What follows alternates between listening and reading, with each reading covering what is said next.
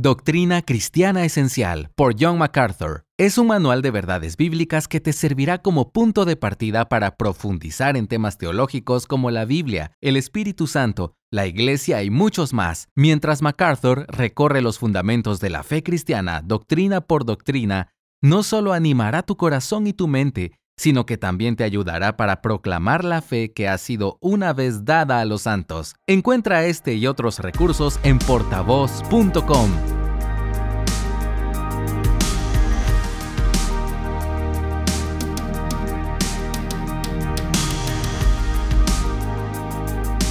Bienvenidas una vez más al podcast de la Biblia la Vida. Para nosotros es un gozo, una alegría, un deleite poder estar aquí y compartir contigo en una edición más, un episodio más de este podcast. Y para aquellas que nos están viendo, Charvala, que nos están viendo por YouTube, porque este podcast tú puedes accederlo a través de, si estás en YouTube, pues ya tú sabes cómo hacerlo, pero quizás estás escuchando solamente y no sabes que estamos en video y ya tenemos varios episodios, bueno, más de varios. Varios. Un buen grupo. Ciento y pico. Un buen grupo, no, no, pero con video. Sí, sí, un buen grupo de episodios que tenemos, eh, no solamente con el audio, sino también con el video y puedes encontrarlo a través del canal de YouTube de Coalición por el Evangelio si nos estás escuchando y no sabes. Pero para los que nos están viendo, están viendo que esto es un set diferente. esto está diferente. ahora. estamos al lado, ahora estamos mirando para adelante. ¿Y por qué es ¿Y por qué será? Bueno, la razón de eso es que eh, nunca me gusta dar esta noticia, pero es buena y necesaria. Es necesaria. Es necesaria, sí. y es buena. También, las dos cosas. Tú, repetiste lo, que yo dije, pues. es buena y necesaria, ya que no te quepa duda, lo dijimos las dos. Pero la razón de esto es que hoy tenemos un programa especial, un episodio especial, porque este es el último episodio de esta tercera temporada. Entonces, eh, este podcast lo hemos estado dividiendo en diferentes temporadas y la razón por la que las temporadas tienen un fin es porque eh, nosotros necesitamos tiempo, tiempo para preparar, tiempo para, para, para, poder ver otros temas, tiempo para poder servirles a ustedes de una mejor manera y tiempo para descansar también. Y el descanso es bueno, o sea que Em, pero no creas que te vas a quedar en el aire sin nada que hacer. Al final te, damos opciones, ¿verdad? Le vamos a dar opciones de qué pueden hacer. Pero se las damos al final. Al final, al final. Entonces, ¿qué vamos a estar haciendo en el día de hoy en este programa especial? Vamos a estar respondiendo preguntas, preguntas que nos estuvieron llegando durante esta semana a través de nuestro Instagram de la Biblia a la Vida. Ahí ustedes o algunas de ustedes estuvieron haciendo preguntas, tomamos algunas de ellas porque el tiempo no nos da para todas y vamos a estar respondiendo aquí preguntas de todo tipo. Exacto. Entonces, de toda, toda índole. Índole. y para que tú veas de todo, de todo. Para que vean la gran variedad, Charvela, vamos a comenzar. Vamos. Vamos con la primera pregunta. Este es muy personal. Tú vas a responder primero, porque esta la vamos a responder las dos. Las dos, vamos a responder a esto. Entonces, la pregunta es, ¿cómo alguien quiere saber cómo conocimos a nuestro esposo? ¿Cómo conociste a Héctor Salcedo? A Chacho. A Chacho. A Chacho. el que le diga a Héctor, si tú llamas a mi esposo por Héctor, él no, sabe. no va a voltear la cara. Está llamando a su papá. Exacto, su papá. Él es Chacho. Bueno, eh, lo conocí en la iglesia. Eh, él era maestro de escuela dominical. Yo era una fiel estudiante. Era una buena. Ahí, ahí este, la más presente y participativa de todas. que yo no me sentaba adelante. No, no. No, porque había que mostrar desinterés. Ah, claro, sí, claro, una, una táctica. no, no muestren tanto interés porque hay que dejarlo que pregunten. Claro, claro. ¿Dónde, está? Me, me cambió el panorama. ¿Dónde está la chica? Bueno, no, pero él me vio primero, quiero aclarar eso. Él dice que me vio cuando yo me bauticé. Oh, wow. Y que quedó deslumbrado. Cautivado. Cautivado. Cautivado. Entonces luego, eh, bueno, no, pero yo eh, entendí que él era él eh, cuando comencé a ir a la iglesia, a la escuela dominical. y, ahí como que comenzamos a, a, hablar, a interactuar. Y así sucesivamente, pues hoy ya van 18 años de casado, dos hijos y, felices por la, por la gracia de Dios. Yo era en ese momento nueva creyente, lo cual dificultó un poquito eh, eh, la aceptación de las otras personas, lo cual hoy yo entiendo. Eh, era una persona que había recién conocido al Señor y él era ya una persona madura y eso tomó un tiempo para orar y confirmar que esa era la voluntad del Señor. Ellos vieron que yo iba creciendo y, dijeron, bueno, sí, esta mujer es verdaderamente cristiana, entonces te, abrazamos. Me recibieron Gracias en su familia y, aquí estoy feliz y contenta. Bueno, pues en mi caso, sí, feliz y contenta. Eso es, yo puedo dar fe y testimonio de que eso es real. en mi caso, mi esposo y yo ambos estudiamos psicología. Eh, aquí en la universidad en Santo Domingo. Entonces, cuando yo entré a la carrera, yo no, obviamente yo no lo conocía, yo lo conocí ahí. Y la razón por la que lo conocí era porque en nuestro, nuestro curso, en nuestras materias que tomábamos juntos, éramos muy pocos los cristianos. Mm. Entonces, él sabía que yo era creyente, yo sabía que él era creyente, y eso nos llevaba como a conversar. Eh, Jairo siempre dice, si ustedes le preguntan la versión de él, porque su versión tiene algunos detalles diferentes, Em, él siempre dice que yo, estaba, que yo estaba sola, que yo me sentaba sola a comer papita y a leer un libro y que yo no hablaba con nadie. ¿Cuál es la versión? Eso no es tan así, era, es verdad lo de la papita. Yo me sentaba a comer papita afuera en el pasillo de, de la universidad, sola también. Ok, quizás no es tan diferente, ah. pero bueno. el asunto es que él sí, él siempre, él se acercaba mucho a mí. Y se acercaba a mí, nos acercábamos como amigos. Y él se acercaba y me hacía preguntas teológicas. No era que yo supiera tanto, pero él pensaba que sí. Entonces, el amor, eh, el amor sí. Conversábamos mucho, pero éramos amigos en ese momento. Hasta que se fue desarrollando una amistad, nos fuimos conociendo más y más, al punto de que yo me acuerdo que ya al final de la carrera, él fue el que me ayudó a hacer mi monográfico. El monográfico es un, un, trabajo final que se hace en una carrera. Em, y él me ayudó y como que ahí fue que más, eh, como que nos hicimos tilín el uno al otro, como decimos aquí. Y nada, eh, nos hicimos novios, duramos eh, un año de novios y al final del año ahí nos casamos y ya este año cumplimos 13 años si el Señor lo permite. Hermoso 13 años. Y así, hermosos 13 años y bendecidos 13 años. Así que esa es un poco de nuestra historia, ¿verdad? Hay que conozcan un, poquito de nosotras. Entonces, hay más, hay más cosas. Sí, hay muchas más, pero, no la podemos, no podemos darla todas ahora. Tenemos que dejar para los próximos. La vamos, eh, sí, dosificando. Entonces, Charvela, una de las mujeres preguntó que cómo podemos vencer el doble ánimo. Ok. Mira, a ti que preguntaste. El doble ánimo es una emoción que la describe el libro de Santiago y, dice que Dios no le gusta a las, las, personas de doble ánimo. Y como comencé diciéndote, es una emoción, es un sentimiento, es algo que yo siento. Entonces, nosotras no podemos ser gobernadas por las emociones, por el corazón, porque dice la Biblia que el corazón es engañoso. Quien nos debe de gobernar es la palabra de Dios. Entonces, yo debo de imponer mi eh, pensamiento a mi emoción. ¿Qué es lo correcto? ¿Qué es lo que agrada a Dios? ¿Qué es lo que debo de hacer? Y así yo venzo este doble ánimo. Yo necesito saber qué Dios quiere, eso me lo dice la Biblia. Si Dios dice, esta es la actitud, yo debo de eh, accionar en pos de esa actitud y no en pos de lo que mi corazón sienta. Así yo veo que puedes reponer reponerte del doble ánimo, que es algo que a Dios no le gusta. Tú mencionabas la carta de Santiago, dice ahí que el hombre de doble ánimo es inestable en todos sus caminos. Exactamente. Una persona de doble ánimo es una persona que te dice, eh, yo voy a hacer esto, pero al ratito o el día de mañana cambia completamente de opinión y no lo hace. Exacto. Entonces, eh, eso genuinamente es un problema. Es inconsistencia y a Dios eso no le gusta. Pues yo te tengo una pregunta. A ver, dice pregúntame, aquí, pregúntame. ¿Cómo mantener un equilibrio entre mi familia y mi servicio al Señor? Y yo creo que tú puedes responder bien esa pregunta porque Patricia tiene tres hijos pequeños. Tiene ahora un nuevo, un nuevo servicio que va a dar junto a su esposo, ¿verdad? ¿Se puede decir? Sí, claro, claro. Van a plantar una iglesia piedra angular, así que hay muchas cosas y tienes coalición, tienes este podcast, tienes libros. Dime Patricia, ¿cómo es? bueno, el secreto, déjame darte, no mentira, no me es el secreto, no, no lo tengo todavía, estamos en proceso. Pero bueno, yo creo que la clave está, y sobre todo para quien hizo esta pregunta, que fue una mujer, em, la clave está en poder entender cuáles son mis prioridades, cuáles son las prioridades eh, para una mujer. Y para una mujer que está casada, para una mujer que tiene una familia, que tiene hijos, tú necesitas entender primero que tu prioridad es tu casa. O sea, obviamente tu prioridad es el Señor, ¿verdad? Él como Cristo, como Señor, como Salvador, Él es la prioridad. Pero en cuanto a, tu vida diaria, en cuanto a tu servicio, tu primer ministerio es tu hogar.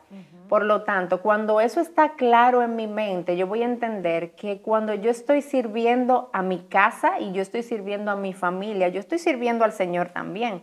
Aunque no necesariamente esté sirviendo a mi iglesia de manera directa, tu servicio a tu hogar es un servicio al Señor.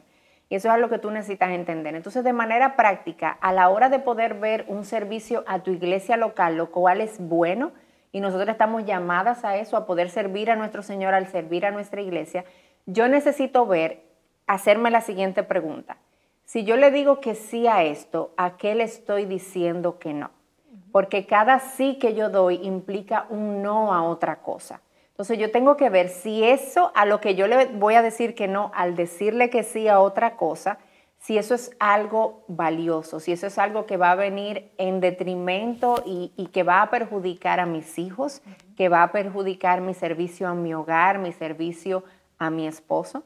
No quiere decir que no sirvas nunca, o sea, hay oportunidades de servicio, claro que sí, pero tú tienes que aprender a manejar tu tiempo, a manejar tu agenda, reconociendo siempre cuáles son tus prioridades. Mira, a mí me gusta mucho este versículo que está en Primera de Samuel 15, 22, que dice, y Samuel dijo, se complace el Señor tanto en holocaustos y sacrificios como en la obediencia a la voz del Señor. Entiende, el obedecer es mejor que un sacrificio y el prestar atención que la grasa de los carneros. Nuestra obediencia al Señor es mucho mejor que nuestro sacrificio. Y cuando, otra vez, cuando estás sirviendo a tu familia, tú estás sirviendo al Señor y eso ahí es importante. No sé si tú quieres agregar algo sí, más. Una ilustración que sirve a veces quizá, yo lo he usado anteriormente, pero estamos hablando de equilibrio. Y me viene a la mente ese malabarista con pelotas. Yo no puedo, yo no lo puedo hacer. Pero suponte tú que tú tengas la especialidad del malabarismo, ¿verdad? Y tú tienes dos pelotas en la mano, que son las la más fácil. Tú tienes tu vida con el Señor y tu familia, vamos a decir, que son las prioridades, tu devoción al Señor. ¿Cuándo un malabarista le agrega una pelota más? Bueno, cuando puede manejarla y que no se le caigan las pelotas. Entonces, en la medida que el Señor te muestra que tú puedes lidiar con una cosa más sin descuidar las otras, entonces tú puedes agregar más cosas al Señor. Y hay etapas. En la maternidad hay etapas completamente diferentes. Entonces es sirviendo. Esa, esa ilustración estuvo muy buena. tú, mira, tú eres, inteligente. Tú, saltas a veces con, se te ocurren cosas así como muy buenas y válidas. Eh, sí, claro. te la voy a prestar. Gracias, gracias. La puedo usar en otro momento. Ya saben, si la, si la vuelven a oír de mí, yo puedo decir que fue ella. Tienes que mencionar que, mi amiga. De tu autoría, de mi amiga Charvela, claro. Déjame irme a la próxima pregunta antes de que esto se descontrole aquí. Por favor. Charvela, esta, esta pregunta, eh, eh, esta pregunta bomba, como la hacen a veces, dice, soy cristiana, dice alguien que está interesada en conocer esta respuesta. ¿Es pecado bailar? ¿Es, pecado bailar, Charvela? Mira, eso es una pregunta que hay que responderla como por pedacito, porque tiene varias implicaciones. Eh, déjame confesarte algo, a mí me encanta bailar. Porque a mí me enseñaron a bailar cuando chiquita, yo de joven, pues bailaba. Pero en la medida que. Y mi esposo baila bienísimo, déjenme decirle. Así como tú lo ves, baila bienísimo. Pero ¿qué pasa? Nosotros hemos tenido. ¿Por qué a veces lo hacemos, a veces no? déjame comenzar por el principio. Que, el, bailar no es pecado en sí. No hay nada pecaminoso en bailar. Ahora, ¿qué pudiera ser pecaminoso en el baile en sí? Bueno, la forma en que yo baile, los movimientos que use y la música que yo estoy bailando. Esas son dos cosas a considerar cuando yo estoy eh, viendo si, si debo o no. Ahora bien, hay un principio del amor al prójimo que yo debo de considerar en todo tiempo, que es lo que me va a decir si lo hago o no lo hago. Y eso era lo que Pablo le escribía a la iglesia, creo que de Corintios y le decía acerca de la carne sacrificada a los ídolos. Le decía, no podemos comer esa carne. Y dice Pablo, mira, no hay problema, esa carne no tiene problema. Ahora bien, si eso va a ser una piedra de tropiezo o va a ser al hermano de conciencia débil pensar mal, pues no lo haga, dice Pablo, pero no tiene nada de malo. Y así mismo yo te digo del baile. No tiene nada de malo si estás bailando de forma adecuada, si estás bailando, si eres casada, bailando con tu esposo, yo creo que eso es un límite bueno a cuidar. Si estás bailando una música correcta, pero suponte tú que estén esas tres variantes, que sí, que es correcta, que es con mi esposo, que es de una música bonita, pero y la gente que está alrededor. Eso va a ser piedra de tropiezo. Pasa mucho con nosotros en nuestro país, en nuestra cultura, en nuestro país, que la gente entiende que un pastor no debe bailar. No está bien, no se ve bien. Nosotros entendemos, mira, eso no es pecado, pero por amor al otro, nosotros hemos, nos, nos hemos abstenido de bailar. Y hemos dicho, no, mira, es bonita la música, quiero bailarlo, pero no lo vamos a hacer para que nadie que esté aquí piense que esto es un mal ejemplo, un mal testimonio. Pudieran algunas pensar, ah, pero yo no debo vivir para lo que el otro piense, pero en parte sí, nosotros estamos llamadas a amar al otro y mucho más cuando es de conciencia débil, un nuevo creyente o hasta inconverso que puede entender algo incorrecto del evangelio, del evangelio que puede entender que eso quizás no procede. Y por amor al otro, entonces tenemos que a veces abstenernos, pero no es pecado. Claro, yo creo que esa es una excelente respuesta. Muchas gracias. No tengo nada más que agregar. pues yo te voy a preguntar a ti. Pregúntame. Eh, ¿Por qué motivo debo de salir de una iglesia? Mm, y esa, esa, es una, esa es una muy buena pregunta y es una pregunta que nosotros recibimos con mucha frecuencia porque la realidad es, eh, y lamentablemente hay, hay, muchas iglesias, Charvela, y sobre todo en nuestro contexto latinoamericano, son iglesias que no son sanas. Mm.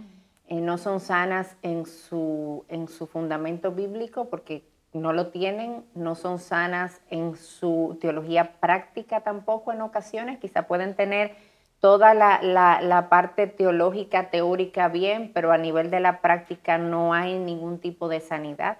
Entonces, nosotras tenemos muchas mujeres que están en iglesias como estas y, y es lamentable y, me duele mucho el corazón y pienso en, en me, me, hace pensar en ese día donde el pastor de pastores, que Cristo Jesús va a regresar y donde Él mismo será nuestro pastor, Él mismo nos pastoreará. Así que antes de responderte esta parte, quiero, si tú estás en esta situación, quiero traerte ánimo y esperanza a tu alma. O sea, el pastor de pastores va a venir, Él va a volver y Él nos va a pastorear. A pastorear. Ahora, ¿por qué motivos yo debo salir de una iglesia? Lo primero que yo quiero decirte es que tomar una decisión de salir de una iglesia no debe estar basada, basada necesariamente en cuestiones de gustos. Porque a veces yo estoy en una iglesia en la que el Señor me ha puesto ahí, pero a mí no me gusta cómo cantan, no me gusta la adoración no me gusta el orden del servicio, yo digo, no, entonces me voy de aquí. Si, si comenzamos a salir de nuestras iglesias por cuestiones de gustos, vamos a estar saltando de iglesia en iglesia, porque en donde sea que yo me mueva, como esto es debajo del sol, yo voy a encontrar cosas que no me van a gustar.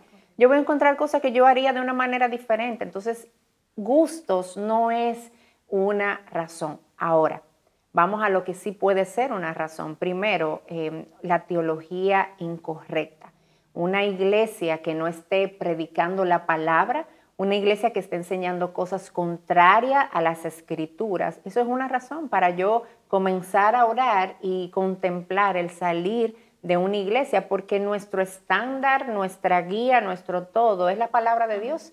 Eh, y mi iglesia debe proveerme de una predicación y de una enseñanza fiel a las escrituras. Entonces, eso por un lado. Por otro lado, como mencionaba al principio, también la parte de la práctica.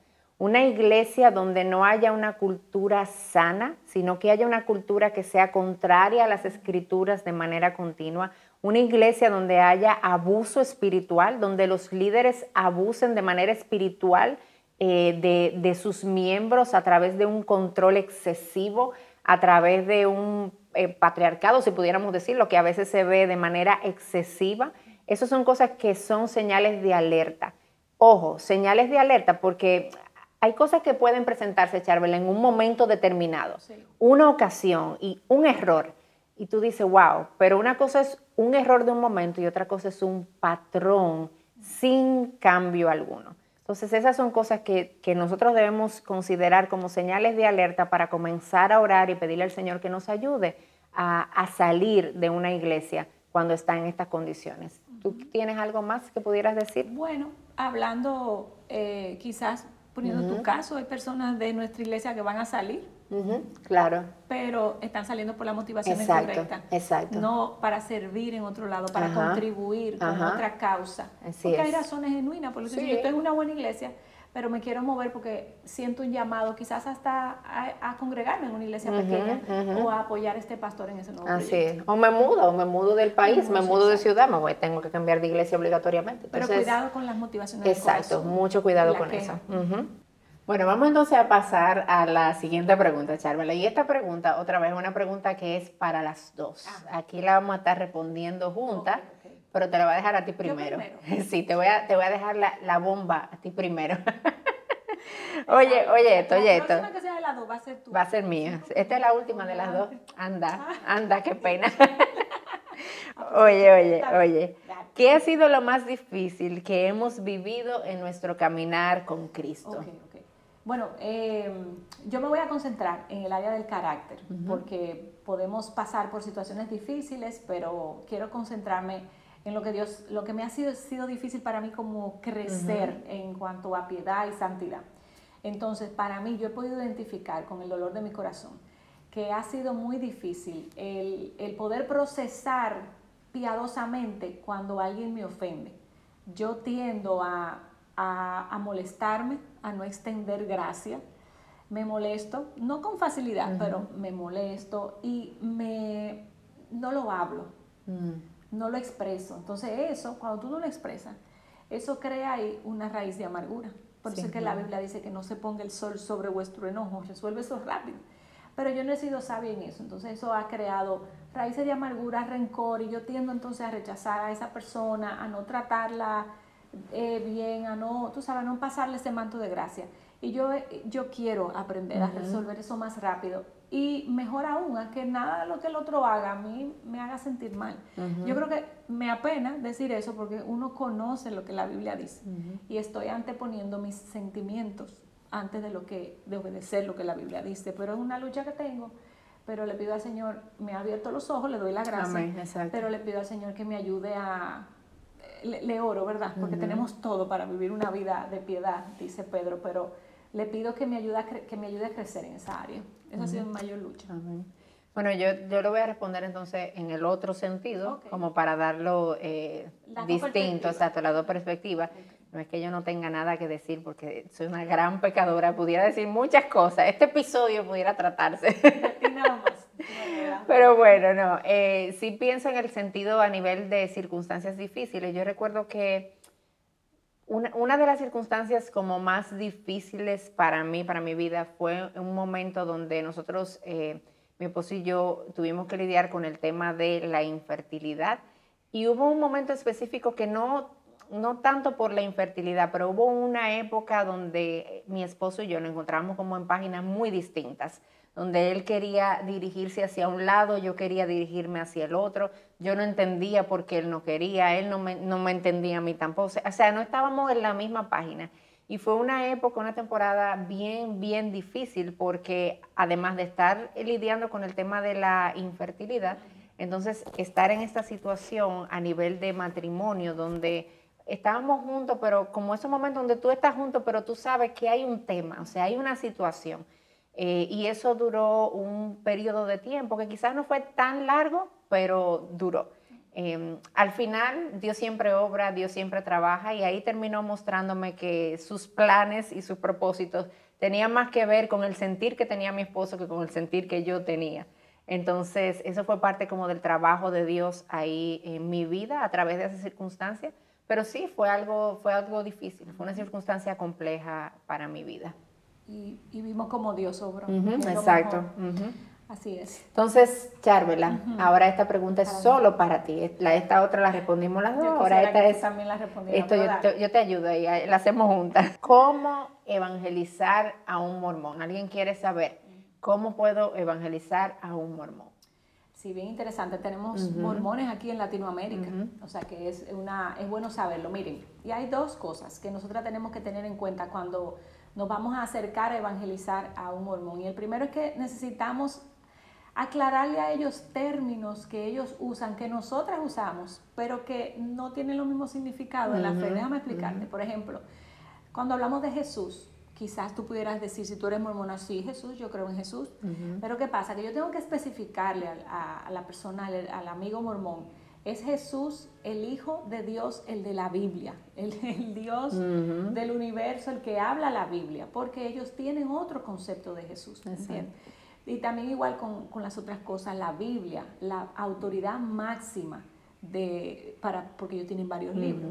Y lo otro es que tengo que tener en cuenta, es que el mormón tiene una cultura de familia, o sea, ellos están muy entrelazados, hay una comunidad muy fuerte. Y como ocurre con, con las religiones, por ejemplo, islámicas o eh, de Asia, ¿no?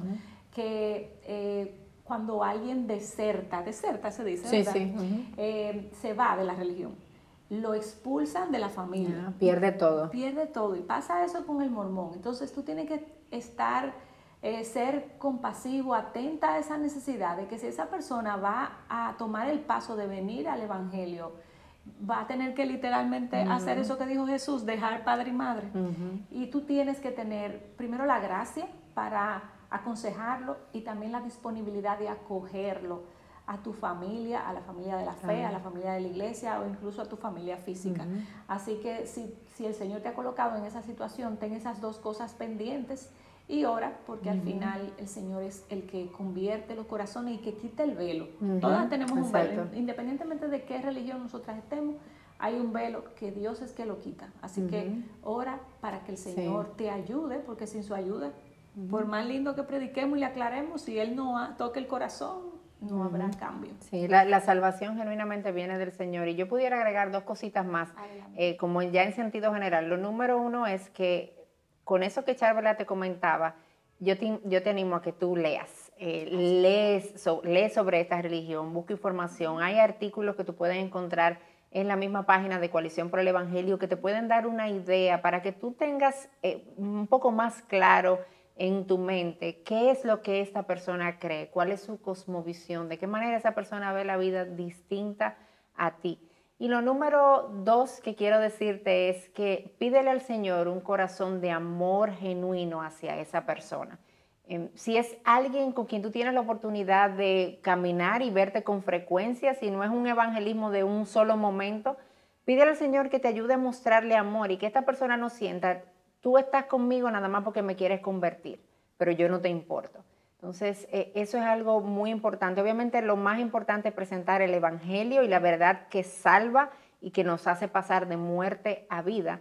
Pero yo, como portadora de ese Evangelio, debo hacerlo con amor y que genuinamente la vida de la otra persona me importe y, que, la otra persona pueda ver eso. Entonces, esas son dos cosas más que... Gracias. Excelente.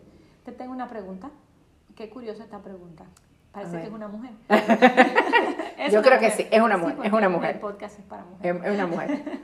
Dice aquí, ¿cómo comenzar devocionales con mi esposo? Esa es una, una, muy buena pregunta. Mira, pasa, Charvela, que es el tema de muchas mujeres, que muchas mujeres tienen este deseo de que quieren hacer devocionales con su esposo y de que mi esposo no hace devocionales. Yo creo que eso, yo no sé tú, pero eso es algo que yo lo he escuchado con... que lo he escuchado con frecuencia. Pero a veces nosotras tenemos una idea errónea, pensamos que hay una sola manera en la que esto puede ocurrir. O sea, pensamos que lo que mi esposo tiene que hacer necesariamente es tomar un libro y decir, mira, vamos a sentarnos todas las tardes a leer este libro y a hablar de este libro. Y eso es una forma en la que eso puede ocurrir, pero no es la única manera.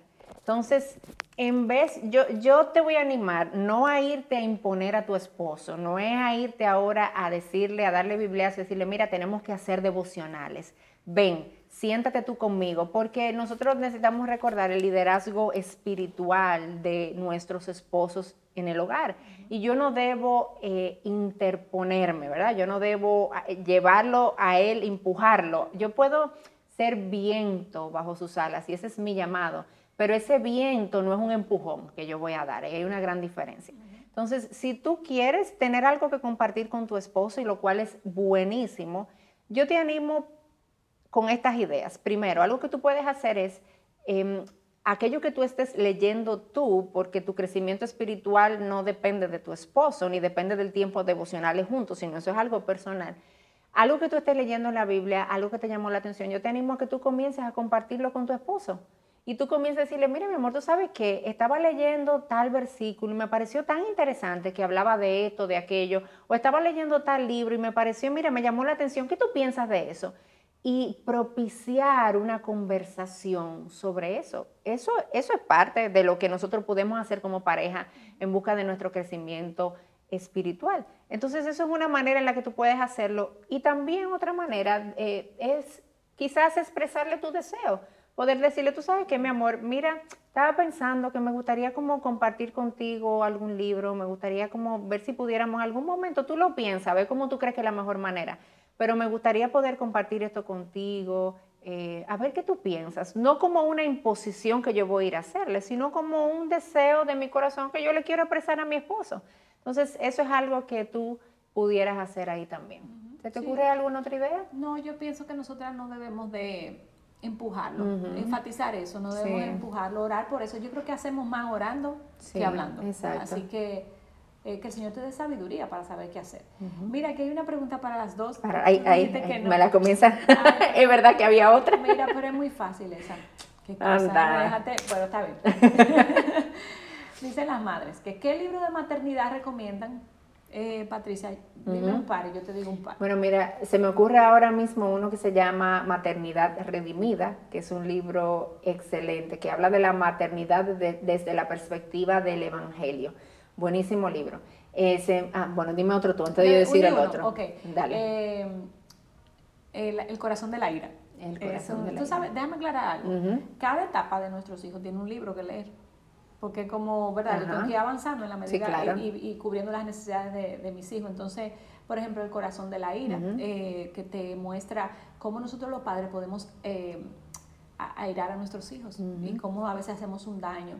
Mira, ese no, lo, no, lo, he leído, sí, porque hay voy a agregar. Que dice, padre, no provoquen a ira a sus hijos. Y nosotros a veces lo hacemos. Y ese libro es muy bueno.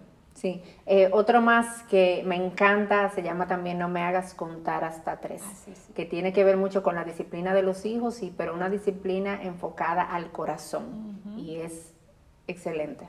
Eh, hay uno para adolescentes, eh, la edad de la oportunidad.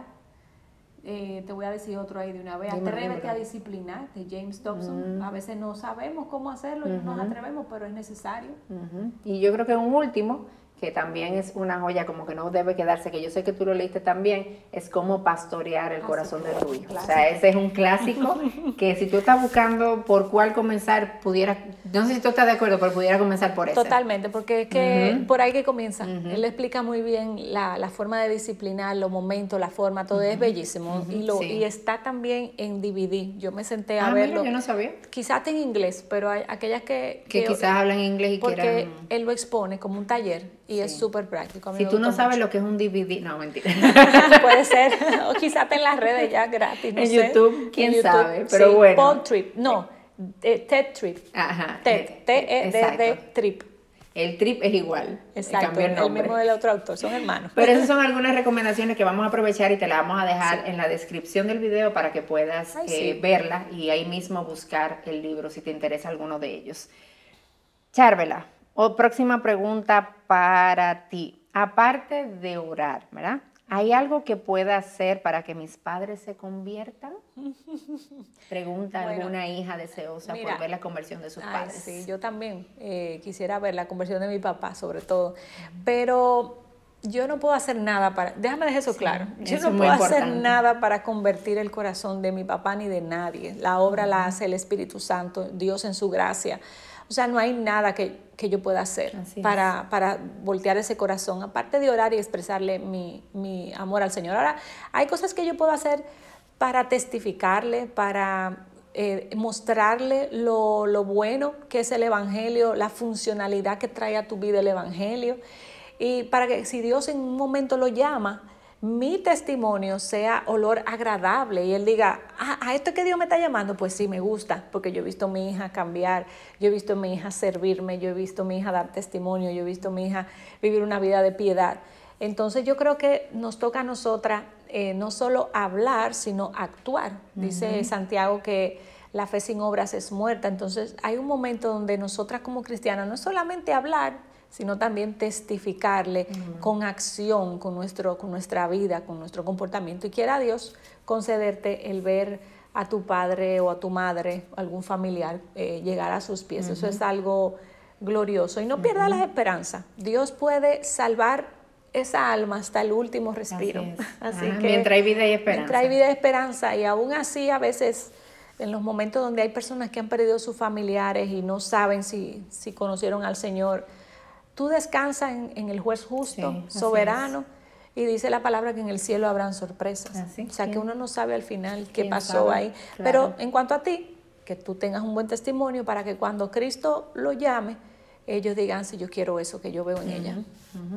Amén. Ya, ¿te parece bien? ¿No quieres agregar me nada? Me parece muy bien, no tengo nada que agregar. Muy bien, muy bien.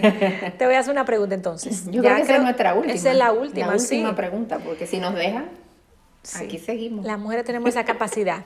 Oye, esta Patricia, ¿se forman opiniones bíblicas solo leyendo la Biblia? Yo creo que leer la Biblia es parte de lo que nos ayuda a formar una mente bíblica, que yo creo que por ahí es que debemos dirigirnos, pero no es lo único, porque yo puedo leer la Biblia, pero leerla sin entenderla, leerla sin meditar, leerla sin, sin profundizar, y eso así no va a formar una mente bíblica en mí. O sea, yo necesito primero exponerme a las escrituras con regularidad. Eso es algo que yo debo hacer. O sea, yo no voy a formar una mente bíblica yendo a las escrituras de manera esporádica. O sea, cuando yo voy así de vez en cuando, una vez al mes, una vez a la semana, cuando sienta deseo y cuando no siento no lo hago, eso no va a ir formando una mente bíblica en nosotros. Yo necesito también poder entender lo que estoy leyendo, poder aprender a estudiar las escrituras, aquello que estoy leyendo, cuál es su significado. Em, y entonces, a partir de ahí, cómo yo veo el carácter de Dios revelado ahí, cómo yo veo a Cristo revelado en eso que yo estoy estudiando, en eso que yo estoy leyendo, porque toda la escritura se trata de Él.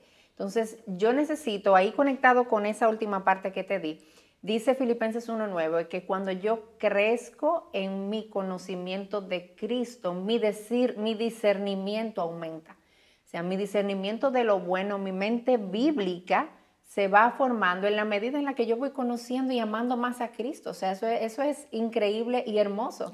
Mientras más yo veo a Cristo en las escrituras y veo su carácter y, y, yo dejo que mi corazón se cautive por esa grandeza que yo estoy viendo ahí, mi mente se va moldeando a las escrituras, a la persona de Cristo. Y yo voy a ir pensando como Él. Entonces, eso y agregarle también la meditación. Yo no puedo, no, no puede haber una mente bíblica, no va a haber una mente bíblica si yo no medito en lo que estoy leyendo. Si yo simplemente, eh, eso es, Charvela, como comerme algo, comerme de manera real y física, y después escupirlo y pensar que me aprovechó, porque lo mastiqué mucho. Mastiqué, mastiqué, mastiqué, mastiqué y después lo escupí. No, no hay ningún tipo de provecho. Tú hiciste un ejercicio con tu boca, pero esos alimentos no llegaron, no, no hiciste digestión, no, los nutrientes no te fueron a tu cuerpo. Entonces, la meditación es ese proceso de digestión del alimento espiritual. Sin eso no hay manera en la que una mente bíblica se forme en nosotros. Y finalmente, tu sumisión a la palabra. El que tú puedas considerar en todo momento. Hay un libro de Donald Whitney que se llama 10 preguntas para diagnosticar tu salud espiritual y una de ellas hablaba de nuestro sometimiento a la palabra y él decía, nunca vayas a tomar alguna decisión sin preguntarte qué dice la Biblia al respecto, qué piensa Dios al respecto. Y eso es algo que nosotras tenemos que volver una norma en nosotras. ¿Qué dice Dios? ¿Qué dice la Biblia? Cuando yo comience a pensar en eso de manera continua y yo comience a preguntarme, yo comience a buscar, mi mente va a ir siendo transformada, renovada y yo voy a ir creando esa mente eh, bíblica. Dios va a ir creando esa mente bíblica en cada una de nosotras. Perfecto, me encantó tu respuesta. Te voy a volver a invitar ¿Me vas a volver a invitar? Sí, sí, sí, me gustó mucho. Bueno, pues yo, yo me alegro de que tú me vuelvas a invitar de nuevo al podcast de la Biblia a la vida. Así, así. Cuenta con eso, pero eso va a ser en la próxima temporada. así que te damos gracias a, todas las que están escuchando, que nos siguen a través de la página de Instagram. Oren por nosotras y sigan, Y volvemos. Volvemos. Volvemos. No vamos a decirte cuándo, pero vamos a volver. y mientras tanto, Charvela, ¿qué pueden ir haciendo? Porque haciendo? esto ahora mismo terminó esta temporada, pero déjame decirte, si tú no lo has visto, hay muchos episodios anteriores que puedes aprovechar para ir viendo. Y además de eso, si ya te viste todos los episodios de La Biblia a la vida o lo escuchaste, Sí, porque hay muchos más en video. Exacto, De los hay primeros mucho más que son en muy video. buenos, gloria a Dios, pero Ah, son muy ah, buenos. Así, bueno, gracias al Señor por eso.